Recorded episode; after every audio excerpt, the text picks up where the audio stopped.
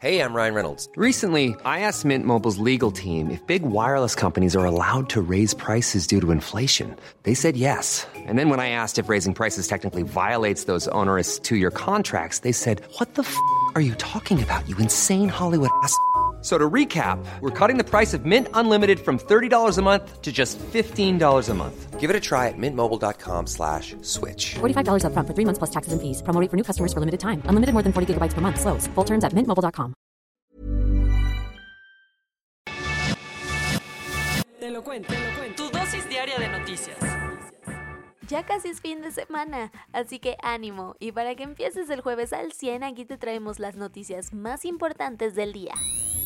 La ofensiva rusa no descansa y la invasión continúa. Las tropas de Putin lograron entrar a la planta siderúrgica de Azovstal, según lo informado por el asesor presidencial ucraniano David Arahamia. Como te hemos contado, allí se encuentran civiles y militares ucranianos que han resistido los embates de los soldados rusos. Según Kiev, hay unos 200 civiles, incluyendo 30 menores. Pero eso sí, el Kremlin ha informado que permitirá un pasillo humanitario para evacuar del lugar a las personas inocentes los días 5, 6 y 7 de mayo. Por otro lado, en diversos puntos del país, Rusia subió el tono de sus ataques a vías férreas y centrales eléctricas. Desde la Comisión Europea, su presidenta Ursula von der Leyen se puso seria con la situación y dijo las palabras mágicas, hoy propondremos prohibir todo el petróleo ruso en Europa. Con esto, el bloque planea para finales de este año vetar completamente la compra de este hidrocarburo a Putin. Venezuela e Irán estrecharon lazos en una reunión que tuvieron sus representantes en Paraguana, de cara a las sanciones de Estados Unidos y la inestabilidad mundial. Una comitiva que acompañó a Javad Owi, ministro de Petróleo de Irán, hizo una visita no anunciada para verse las caras con Maduro y sus funcionarios en el complejo de refinación Paraguana según información de Bloomberg. Como recordarás, estos dos tienen lazos mega estrechos, sobre todo luego de que en 2020, en plena crisis por la escasez de combustible, los iraníes llegaron al rescate de los sudamericanos. En esta ocasión, según el Ministerio de Petróleo de Venezuela, profundizaron en el fortalecimiento de su cooperación bilateral y en la construcción de mecanismos que les permitan sobrellevar las medidas coercitivas impuestas por Washington y sus amigos de Occidente el gobierno de AMLO presentó un plan para que la inflación no le pegue tan feo a los bolsillos mexicanos. En un afán por controlar la situación y ponerle freno de mano a la subida de precios, AMLO decidió presentar en su mañanera un nuevo plan en el que 24 productos de la canasta básica tendrán un precio máximo. ¿Y qué onda con los empresarios? Andrés Manuel aseguró que no se trata de control de precios, sino de una alianza con los sectores involucrados que muy amablemente le van a entrar al quite.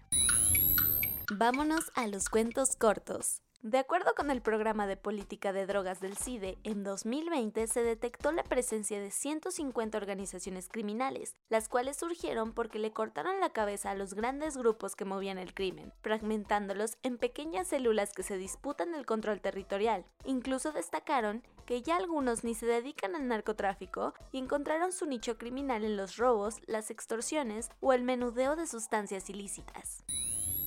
La poeta vinisa o zapoteca Irma Pineda Santiago y Simón Freddy Condo Riveros pidieron en el foro permanente de la ONU que se den las condiciones para que exista la protección intelectual colectiva de las ideas y proyectos de las y los creadores indígenas. Además, denunciaron a marcas como Levi's, Sara, Forever 21 y Carolina Herrera la apropiación cultural que siempre sí hubo conflicto de interés en el último informe causa raíz de la línea 12 que realizó la empresa noruega DNB. De acuerdo con una molesta Claudia Sheinbaum, no solo eso, sino que el gobierno de la CDMX va a presentar una demanda civil contra la compañía que ellos mismos contrataron. Además argumentó que detrás de esta compañía está el tan sonado conservadurismo y la organización Mexicanos contra la Corrupción. Según una investigación de The Guardian, a través de documentos del ejército de Mali, pudieron confirmar que en las filas de uniformados que fueron los autores de la masacre de los últimos meses, contra cientos de inocentes hay instructores rusos, enviados por la red de empresas privadas ligadas con un amigo cercano de Putin. Se llaman Grupo Wagner y entraron al país el año pasado tras pactar con los nuevos gobernantes militares. Y mientras todo el mundo está muy ocupado atendiendo sus problemas, Kim Jong-un sigue triste porque nadie le hace caso. Y para que lo volteen a ver, su ejército lanzó desde Corea del Norte un nuevo misil balístico frente a las costas de sus vecinos. Obvio lo hizo a pocos días de que el nuevo presidente de Corea del Sur, Yoon Suk-yeol, asuma su cargo, porque pues hay que hacerse notar. La casa Sotheby's vendió por casi 9.3 millones de dólares la playera con el 10 en la espalda que el Diego usó en el Mundial de México 86, donde Argentina le pegó en cuartos de final a Inglaterra en la cancha del Estadio Azteca. Con esto se convirtió en la prenda más cara en la historia de los deportes. Y eso fue todo por el día de hoy. Yo soy Ceci Centella y nos escuchamos mañana para tu dosis diaria de noticias. Bye. Even when we're on a budget, we still deserve nice things. Quince is a place to scoop up stunning high-end goods for 50 to 80% less than similar brands. They have buttery soft cashmere sweaters starting at $50, luxurious Italian leather bags, and so much more. Plus, Quince only works with factories that use safe, ethical, and responsible manufacturing. Get the high-end goods you'll love without the high price tag with Quince. Go to quince.com/style for free shipping and 365-day returns.